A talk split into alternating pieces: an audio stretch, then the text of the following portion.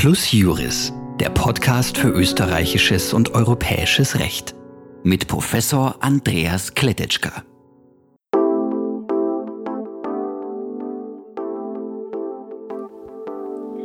So, ich begrüße Sie ganz herzlich zur, zum Podcast Plus Juris. Ich weiß jetzt momentan nicht einmal die ganze Nummer, ich glaube, es ist die 16. Folge.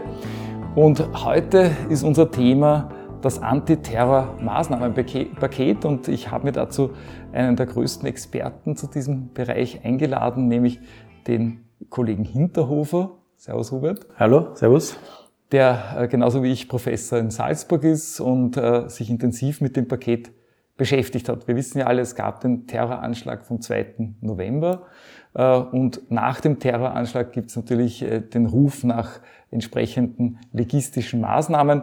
Äh, und die Bundesregierung hat darauf reagiert. Es gibt jetzt einen äh, Ministerratsbeschluss, der einige äh, Punkte enthält. Lieber Hubert, vielleicht kannst du uns mal einen kurzen Überblick geben, was da alles so drinnen ist. Vielleicht noch zu Beginn, es gibt schon einen Gesetzesentwurf, ah, der auch in Begutachtung schon ist und bis Anfang Februar kann man ihn noch begutachten. Mhm. Aber es ist schon sozusagen über einen Ministerratsbeschluss hinaus äh, gediehen, dieser, dieses Paket. Und wenn man die strafrechtliche Seite dieses Pakets beleuchtet, dann haben wir sechs Punkte, die vielleicht erwähnenswert sind. Und äh, die würde ich vielleicht kurz vorstellen und das eine oder andere lasst ihr dann vertiefen. Äh, das erste, was das Paket enthält, ist eine, einen zusätzlichen Straferschwerungsgrund. Also ein Richter kann äh, eine Straferschwerung anwenden, wenn ein Delikt begangen wird aus, und so steht es jetzt im Gesetz, religiös motivierten extremistischen Beweggründen. Mhm. Also beispielsweise, was immer wieder gesagt wird, hier aus islamistischen, extremistischen Beweggründen äh, eine Erpressung, einen Raub oder eine Körperverletzung mhm. verwirklicht, dann hat der Richter die Möglichkeit, äh, hier die Strafe äh, entsprechend zu erschweren. Mhm. Das heißt, er wird den Strafrahmen für das Delikt eher dann nach oben hin ausschöpfen. Ja. Man darf nicht über den Strafrahmen rausgehen. Über den Strafrahmen, nicht, genau. Innerhalb des Strafrahmens. Das ist der Begriff Erschwerungsgrund, mhm. ist jetzt keine riesig große äh, Änderung, aber, aber das ist einmal das Erste, was erwähnenswert mhm. ist. Das zweite äh, erwähnenswerte und glaube ich interessanteste am ganzen Paket ist, äh, dass nach bedingter Entlassung eines Terrorstraftäters, ich darf es jetzt mal so verkürzt mhm. nennen, äh, aus einer Freiheitsstrafe, also der wird wegen einer Terrorstraftat verurteilt, bekommt eine Freiheitsstrafe und nach einer gewissen Zeit hat er die Möglichkeit, einen Antrag auf bedingte Entlassung zu stellen. Ja. Wenn er das tut, dann hat man jetzt dann, wenn das Gesetz kommt, die Möglichkeit einer gerichtlichen Aufsicht über diesen Terrorstraftäter, den ich bedingt aus der Freiheitsstrafe entlasse. Es wird eine Probezeit äh, da auch äh, kommen, drei Jahre oder auch fünf Jahre, maximal zehn Jahre.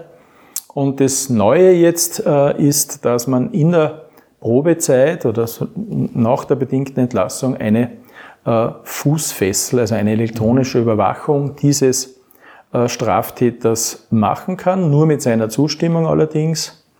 Wobei das natürlich relativ ist, weil wenn er die Zustimmung verweigert, wird kein Gericht ihn bedingt entlassen. Also es ist von Freiwilligkeit ist es mhm. vielleicht unter Anführungszeichen zu setzen, aber trotzdem im, im, im, Vorschlag des Gesetzes steht so drinnen. Könnte das im Hinblick auf das äh, Grundrechte ein Problem sein, dass diese Freiwilligkeit nicht so, weil die Freiwilligkeit hat man ja offenbar aus grundrechtlichen Gründen hineingenommen. Genau, im Gegenteil äh, würde ich fast sagen sogar, äh, das muss man machen, weil mhm. würde, würde eben zwingend eine solche Überwachung äh, angeordnet werden äh, nach bedingter Entlassung, dann hätte erst recht das Grundrechtsproblem. Genau, aber ich meine jetzt, weil es ja nicht so ganz freiwillig ist, weil ja, er weiß, er kriegt ja die bedingte Das ist richtig, aber ich sehe keine Alternative.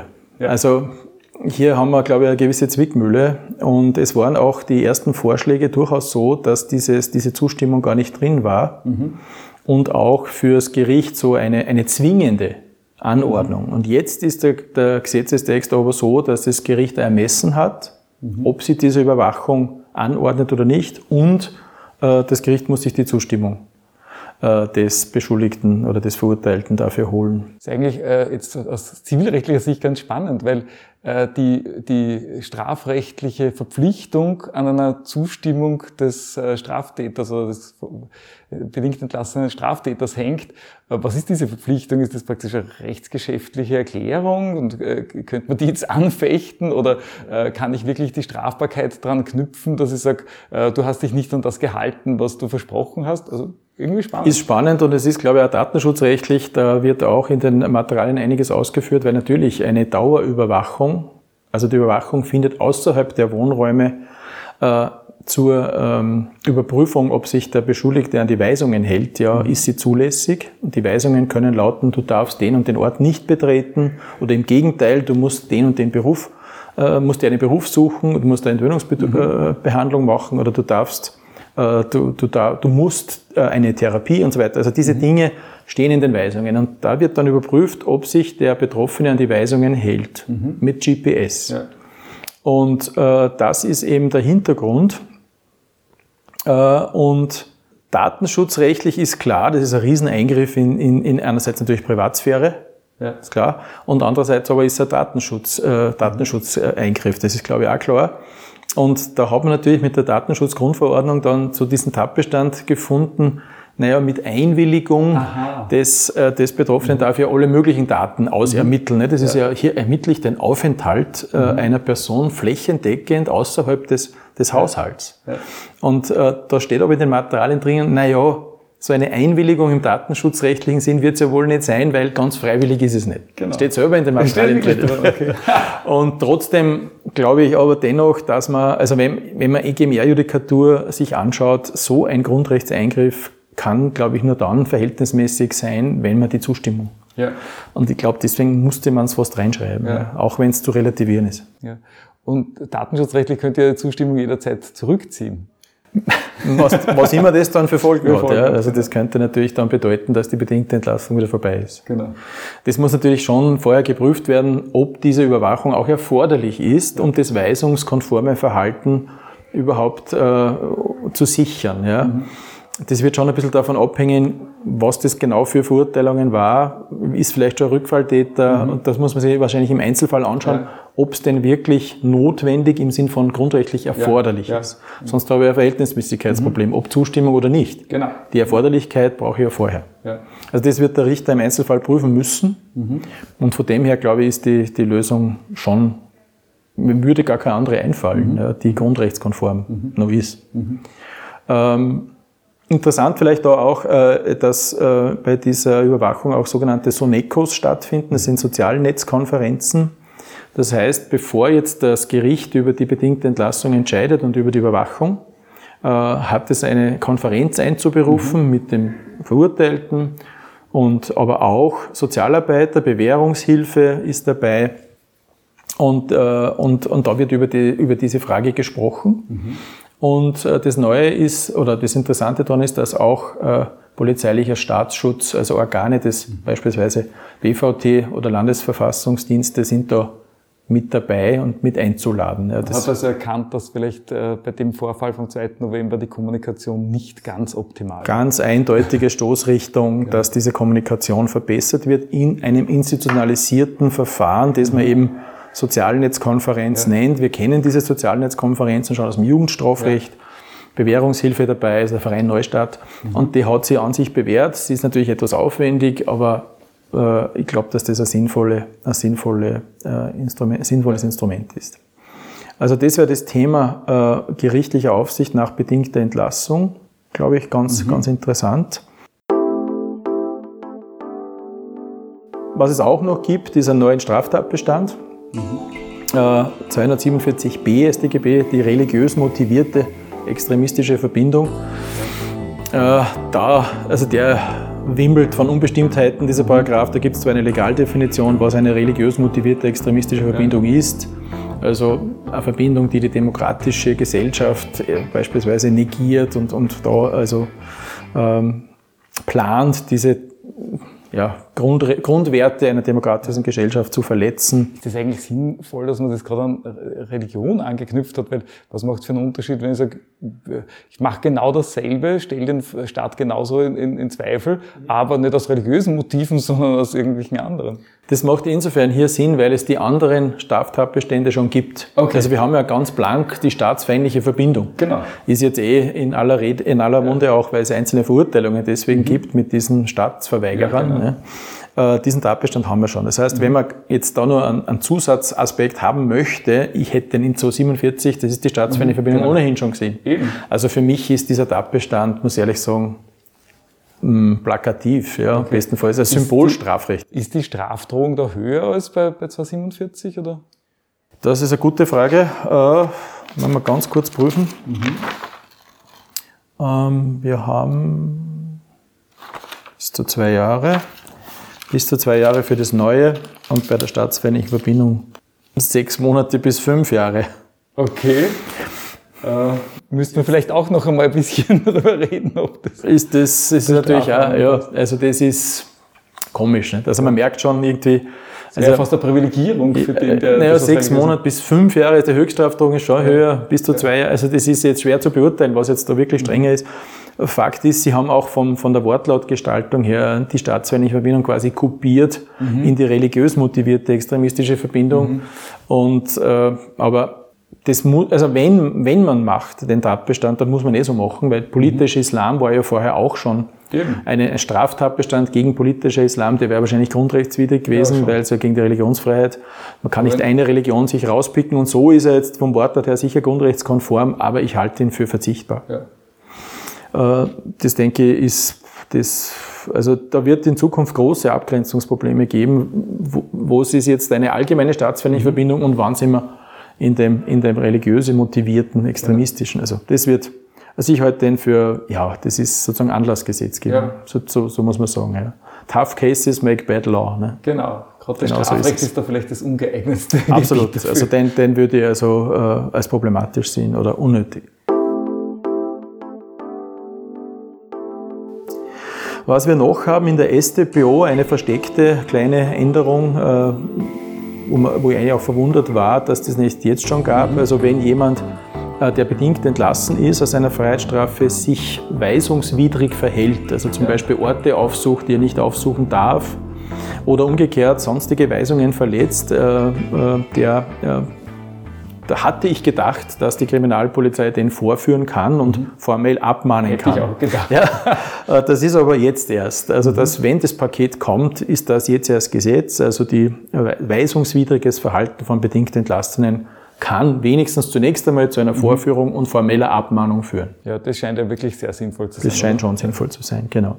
Äh, dann noch zwei kleine Sachen. Im Strafvollzugsgesetz gibt es jetzt vor einer bedingten Entlassung, also wenn ein, ein Antrag auf bedingte Entlassung reinkommt, muss, das ist ja im Strafvollzug, sind ja, ja die, er muss der Anstaltsleiter irgendwie reagieren. Mhm.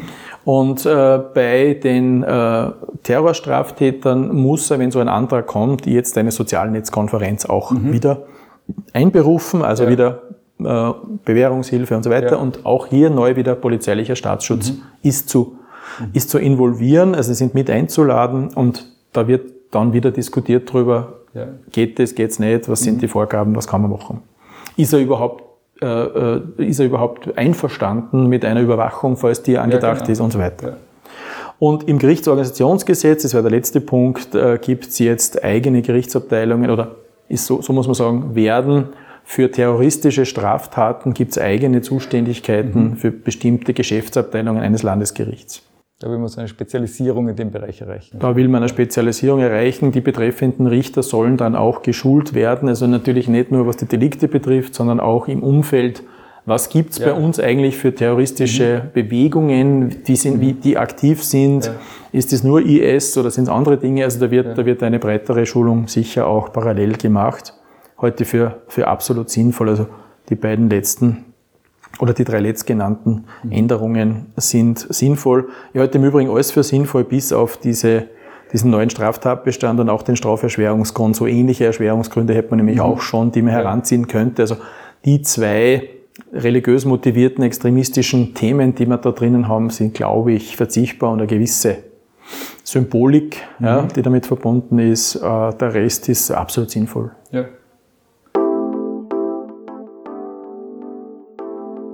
Sehr gut. Das läuft ja immer unter dem Titel erstes Maßnahmenpaket und es ist ja noch ein zweites geplant. Kannst du uns dazu noch was sagen? Ein zweites Maßnahmenpaket ist geplant, äh, das kommen soll äh, im Zusammenhang mit der Reform des Maßnahmenvollzugs. Da muss man vielleicht ein bisschen ausholen. Also was heißt Maßnahmenvollzug? Äh, in Österreich kann man, wenn man strafrechtlich verurteilt wurde, kann, kann in zwei Arten von Freiheitsentzug auf den Straftäter kommen, äh, hinzukommen. Das eine ist äh, die normale Strafhaft, ja, mhm. Gefängnisaufenthalt, landläufig Häfen ne, bezeichnet, mhm. kennen wir alle. Äh, das ist das Klassische, aber es gibt daneben eben auch noch einen Freiheitsentzug im sogenannten Maßnahmenvollzug oder auch Unterbringung genannt. Mhm. Und diese Form des Freiheitsentzugs gibt es für, für geistig bis jetzt für geistig abnorme Rechtsbrecher. Zum Beispiel einen zurechnungsunfähigen geistig abnormen Rechtsbrecher, den kann ich gar nicht bestrafen. Mhm. Trotzdem möchte ich die Gesellschaft vor ihn schützen. Mhm. Den muss ich dann in so einen Maßnahmenvollzug geben, muss ihn unterbringen. Es gibt aber auch die Unterbringung für entwöhnungsbedürftige mhm. Rechtsbrecher, maximal zwei Jahre, sind eben unter Alkohol- oder Suchtmittel ja. äh, stehende Täter, die die Straftat eben unter diesem, diesem Einfluss begangen haben. Und dann gibt es nur die gefährlichen Rückfalltäter, ja. also die schon einmal genannten Berufsverbrecher, ne? von einem ehemaligen Politiker so bezeichnet, die also wirklich ihren Lebensunterhalt mit, mit Dauerstraftaten und also ständig im Rückfall sind. Wie oft muss man da schon verurteilt sein, dass man da äh, eine Chance hat? äh, mindestens zweimal wegen der, der, strafbaren Handlungen, die auf gleicher schädlichen Neigung okay. beruhen. Also da gibt es ein paar so Vorgaben. Mhm. Aber das muss schon klar sein, dass das und auch entsprechend heftige Straftaten mhm. sein. Dann kommen wir in, einen, in so einen äh, äh, Maßnahmenvollzug äh, wie ein gefährlicher Rückfalltäter. Ja. Das sind sozusagen dann wirklich die schweren Jungs. Ja. Mhm. Äh, das Interessante daran ist, dass die nach der Strafhaft, also der verbüßt zunächst ja. schon seine Freiheitsstrafe und wenn dann ein Sachverständiger, das wird meistens ein Psychiater sein, sagt, naja, er ist aber immer noch gefährlich, also in keinster Weise vom, vom Strafvollzug resozialisiert, mhm. Äh, dann kann man ihn für maximal zehn Jahre noch einmal in, diese, in diesen Maßnahmenvollzug, da Anführungszeichen, sperren. Ja. Äh, nach zehn Jahren ist es aber dann tatsächlich aus. Sollte er immer noch gefährlich sein, gibt es dann nur die, die Überwachungsmaßnahmen, die man nach dem Sicherheitspolizeirecht hat, also das ist dann, da steht er halt unter Beobachtung äh, des Staatsschutzes. Ja. Mehr ist es dann nicht oder der Geheimdienste ja, sozusagen. Äh, mehr kann man dann nicht mehr äh, tun. Aber kann man ihn auch aus, dieser, aus diesem Maßnahmenvollzug bedingt entlassen und dann überwachen? Das ist vorgesehen. Also genauso wie für die Freiheitsstrafen ist es eben auch für, den, für die Maßnahmen, für alle Maßnahmen übrigens, ähm, möglich, bedingt entlassen zu werden mit Antragstellung auch hier wieder Psychiater muss schauen oder ein sonstiger Gutachter muss schauen, besteht die Gefährlichkeit mhm. noch oder ist die Therapie im Maßnahmenvollzug vielleicht schon so erfolgreich gewesen, dass man sagen kann, gefährlich für die Gesellschaft ist er nicht ja. mehr. Dann kann man aber eben wieder die, die Weisungen, Bewährungshilfe äh, und eben auch, wenn es ein terroristischer Straftäter war, die neuen Überwachungsmaßnahmen, die ich vorher beschrieben habe, Fußfessel und so mhm. weiter, äh, auch bei dem anwenden. Mhm. Also das ist parallel geschalten. Also die bedingte Entlassung aus Freiheitsstrafen und aus Maßnahmenvollzug ist parallel ah, geregelt. Super. Gibt ein paar andere Probezeiten und ein paar, andere, ein paar anderes, bisschen, bisschen anderes Fristenregime, aber ansonsten ist das eine parallele Regelung. Eigentlich kann man jetzt sagen, äh, weil das ja ein bisschen kritisiert wurde beim, beim, beim Terroranschlag und sagt, warum kann denn der bedingt entlassen werden? Eigentlich dient ja diese bedingte Entlassung ein bisschen dazu, eben noch eine weitere Aufsicht zu haben, sowohl nach, dem, nach der Strafhaft als auch nach dem Maßnahmenvollzug. Richtig, äh, also das ist ein bisschen, natürlich die Kritik ist nachvollziehbar, verständlich, allerdings eigentlich doch zu kurz gegriffen. Mhm weil nach Verbüßung der Strafhaft, wenn er, wenn er die Strafhaft wirklich abgesessen hat, gibt es diese Maßnahmen im Rahmen der bedingten Entlassung nicht mhm. mehr. Ja.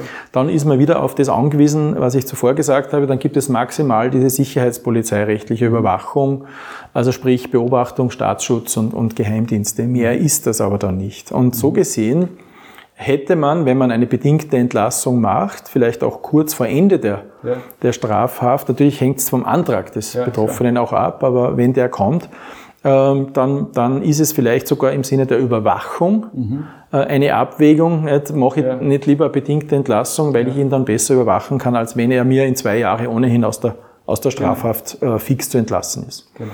Also das ist sicher so. Äh, was jetzt das, das Interessante am zweiten Paket ist, dass bei diesem Maßnahmenvollzug, äh, einerseits will man den reformieren, die schon bestehenden Maßnahmenvollzug, da gibt es Missstände, zu wenig Geld und zu wenig therapeutische mhm. Einrichtungen, sodass die, diese Resozialisierung im Sinn von, man nimmt dem die Gefährlichkeit, ja. eigentlich nicht gar so gut funktioniert. Das ihn eigentlich nur weg, oder? Im Großen und Ganzen. Und das kann es nicht sein. Und im Zuge dieser Reform will man jetzt eben auch bezogen auf die terroristischen Straftäter andenken, einen, einen Maßnahmenvollzug auch für die. Es mhm. kann wiederum nur so sein, dass wenn nach Verbüßung der Strafhaft ein Gutachter sagt, er ist immer noch terroristisch mhm. gefährlich, immer noch radikal und die Resozialisierung hat nichts gebracht, dass man ihn dann, so ähnlich wie bei gefährlicher Rückfalltäter, dass man ihn dann noch einmal in einen Maßnahmenvollzug gibt. Okay. Das wird man wahrscheinlich auch befristet tun müssen, mhm. also lebenslang äh, kann das wohl nicht sein. Ja, das, äh, das haben wir ja bei den gefährlichen Rückfalltätern auch nicht. Aber man kann den Maßnahmenvollzug immer wieder verlängern, oder? Naja, bei den, bei, den, bei den gefährlichen Rückfalltätern ist nach zehn Jahren schon aus. Ist ja. Schon aus. Ja. Und die Frage wird sein, kommt jetzt sozusagen da auch eine Befristung mhm. oder denkt man sogar in die Richtung, dass man den Rückfalltätervollzug vielleicht auch auf unbestimmte Zeit mhm. macht, um dann für die terroristischen Straftäter auch auf unbestimmte Zeit. Äh, ich meine, unbestimmte Zeit heißt im Antrag auf bedingte Entlassung kann es ja immer geben. Ja. Weil dann, das löst eine Gefährlichkeitsprüfung mhm. aus. Also verfassungsrechtlich wäre es ja unzulässig, jemanden, ohne dass er gefährlich ist äh, und ohne dass er eine Straftat begangen hat, also dass er sozusagen noch in Strafhaft ist, ja. äh, anzuhalten. Das ist ja. ja. grundrechtswidrig. Das heißt, eine Überprüfungsmöglichkeit mhm. äh, müsste man, wenn man es auf unbestimmte Zeit macht, jedenfalls vorsehen. Okay. Dann vielleicht, äh, wir sind eh schon fast am Ende, aber noch ein Begriff, der sowohl bei den Regierungsverhandlungen als auch jetzt beim Maßnahmenpaket immer wieder gekommen ist, Präventivhaft. Ist davon irgendwas in, in, im Entwurf drinnen? Davon ist nichts drinnen, ähm, wird auch schwierig sein. Ja. Bin, bin nicht der Grundrechtler jetzt, äh, aber äh, grundrechtlich ist der Maßstab klar. Es gibt den Freiheitsentzug im Sinne einer Gefängnisstrafe mhm. und es gibt einen Freiheitsentzug, äh, wenn eine Gefährlichkeit für die Gesellschaft mhm. äh, bei den Betreffenden äh, vorliegt. Ja. Drunter gibt's nichts. Also ja. das eins von beiden muss es sein. Und daher eine Präventivhaft vom Begriff her, ja, äh, da tut man sich schon schwer, äh, dass damit der Freiheitsentzug rechtfertigbar ist. Äh, also da braucht man, glaube ich, ganz, ganz klare Kautelen, damit, damit man diese Gefährlichkeit jedenfalls, jedenfalls feststellt. Bis jetzt ist es in Österreich so, dass eine Haft nach begangener Straftat möglich ist oder ein Freiheitsentzug, entweder eben als Strafhaft mhm. oder wenn man auf die Gefährlichkeit mehr rekurriert, als Maßnahmenvollzug. Mhm. Aber das sind Maßnahmen nach Gesetz der Straftat. Ja. Und Präventivhaft klingt mir so, dass man auf die Strafhaft nicht wartet und ja. jemand vorher schon. Und da muss, ich, muss man, glaube ich, grundrechtlich vorsichtig sein. Ja.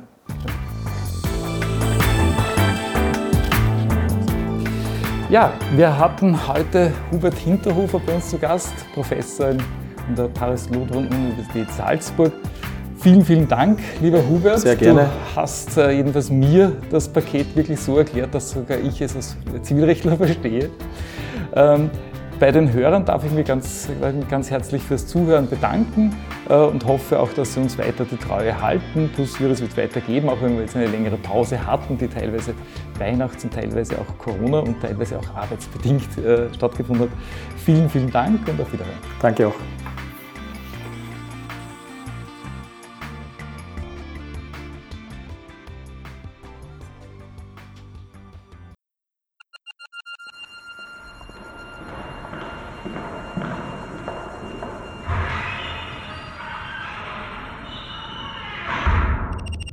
Plus Juris, der Podcast für österreichisches und europäisches Recht.